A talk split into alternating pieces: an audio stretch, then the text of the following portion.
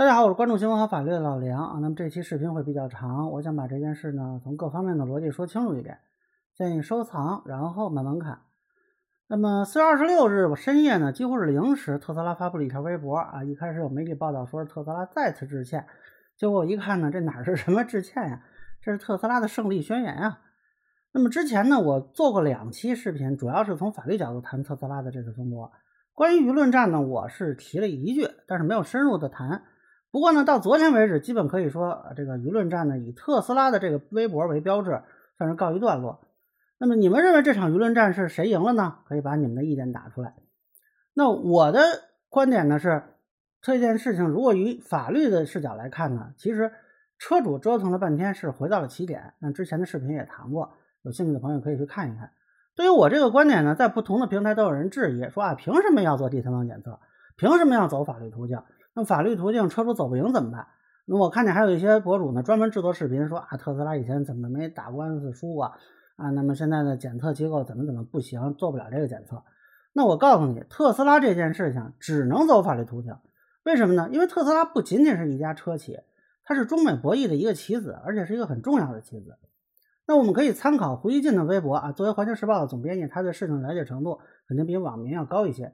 那么他一共就这此事呢发过三次声，第一次发声虽然也是批评特斯拉傲慢，但是有这么一段话：说总的来说，特斯拉是在美国特朗普政府对华全面开打贸易战的风口浪尖上来华开辟业务的，创造良好条件，帮助特斯拉在华投资成功，不仅对他有利，对中国同样有利。那么这段话呢，我看很少有其他博主在讨论，但其实非常重要，这说明了特斯拉的意义。在中美博弈的大环境下，美国也试图把制造业留在和迁回本土，而中国呢，当然是希望吸引世界各国的投资。外交部新闻发言人汪文斌曾经表态，中国始终是并将继续成为带动世界经济复苏的重要引擎和各国企业投资兴业的热土。在这种大背景下，一家美国民营企业在中国投资并取得成功的意义就非常重要了。你看，你们美国企业都愿意在我们中国投资挣钱，你说中国的投资环境是好是不好呢？那正因为有了这个背景，对于特斯拉的问题就不可能单纯因为舆论让它退出中国市场，也不可能依靠法律途径以外的方法对其进行惩罚和限制，而是要依法处置。至少你要让特斯拉自己说不出什么来，也避免遭受外界对中国投资环境的批评。咱们看胡锡进第三条微博有这么一句话：对外开放的中国轻易不会让一家愿意开拓中国市场的外国公司滚，而会通过引导和监督。让他们认真融入中国市场，为中国消费者服务，实现与中国经济的双赢。最后，老胡可能还怕人看不懂啊，连这种话都说出来了。我们的最终目的是要让外企适应中国市场，认真遵守中国法律法规，尊重中国文化和消费者，成为中国经济中的一个积极元素。无论是教训还是帮助，都是指向同一个目标。这话已经说到这份上了，你要再说看不懂就没意思了吧？当然了，这并不说明特斯拉有什么特权。包括胡锡进以及各个官方机构和媒体都表态要求特斯拉遵守中国法律。但就像我一开始说的，这件事呢，只能通过法律途径解决。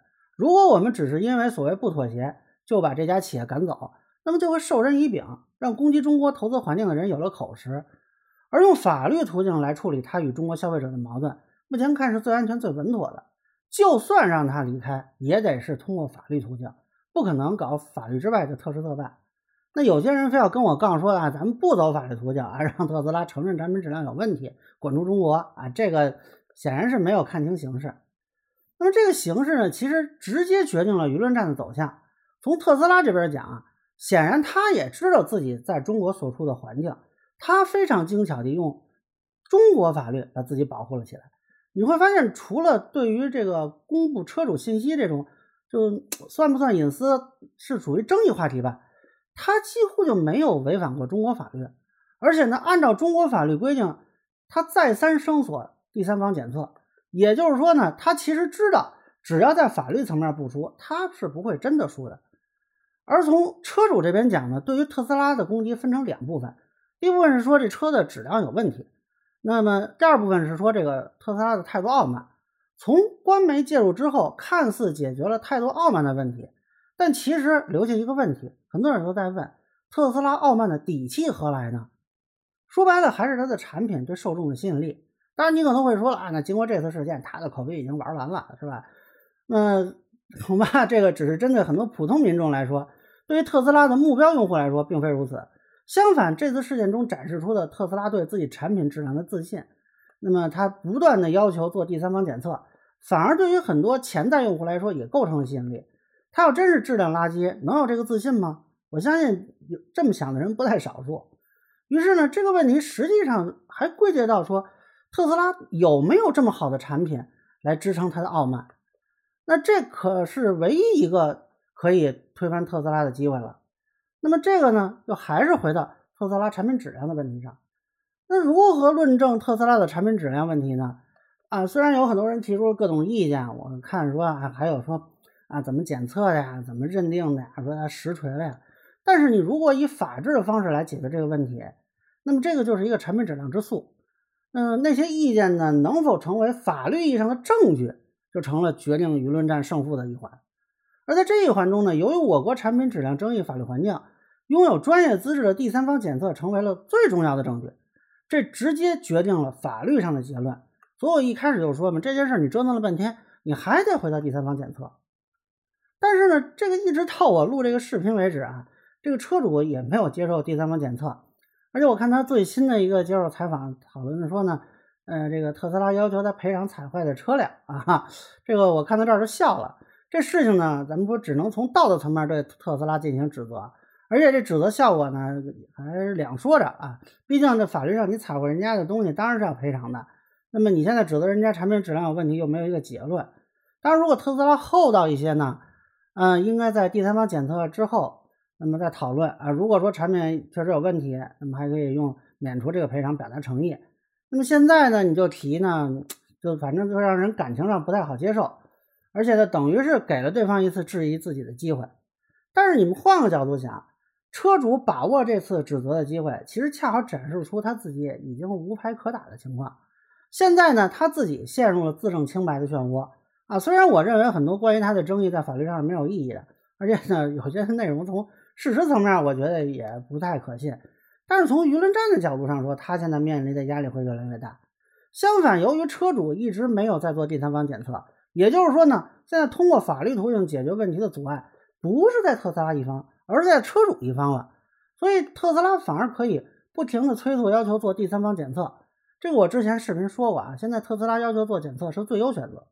那么舆论战进入了你无牌可打，而我可以反复打一张牌，并且每次都能造成伤害的情况。那么这场舆论战就算已经告一段落了吧？那接下来除了第三方检测，也不会有什么新的爆点了。所以你现在再看特斯拉的这条微博，它不是写给公众的，人家是写给支持他的车友的，表达的是歉意吗？恰恰是告诉车友们，我们扛过来了，最艰难的时候过去了，特斯拉会变得越来越好，谢谢大家支持，这几乎是打扫战场了。那么最后说一下下一阶段的判断啊，双方可能就要考虑第三方检测机构的选择上怎么更加有利。车主呢，目前的选择，我觉得他应该并不迷茫，因为。现在可以说是全国的检测机构任他选。那么现在有很多民间人士提出了各种意见，我们刚才也说了啊。那么有些人是认为特斯拉的刹车是有问题的，也提出了各种专业、半专业、准专业、假专业的检测方法。这个呢就不好说，只能是官方来评定的。你要让它形成法律上的证据啊，是靠民间这样做是不行的。你比如说国家质量监督管理总局能不能先确认一下现有的这些检测机构能不能做这个检测？如果现有的检测手段真的有缺陷，那么能否修订现有的检测标准？那么征询专家意见也罢，吸纳民间提出的这种检测意见也罢，最终形成一个合理合法、有权威性的检测报告，成为法律上的证据，以合法手段来判定特斯拉的产品质量问题，这个才是解决之道。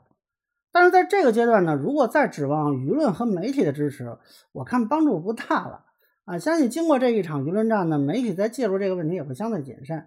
那么，除了一些时间节点性的报道，可能就要看第三方检测结果，甚至说最后法院的判决的情况了。那么，以上呢就是我对特斯拉最新微博的一个分析啊。个人浅见难免说了，也欢迎有不同意见小伙伴在评论区和弹幕里给我留言。如果您觉得我说的还是点意思，你看能否点赞、投币、转发、关注，一键三连也费不了您太大的事。我会继续分享更多关于新闻和法律的观点。那么，谢谢大家。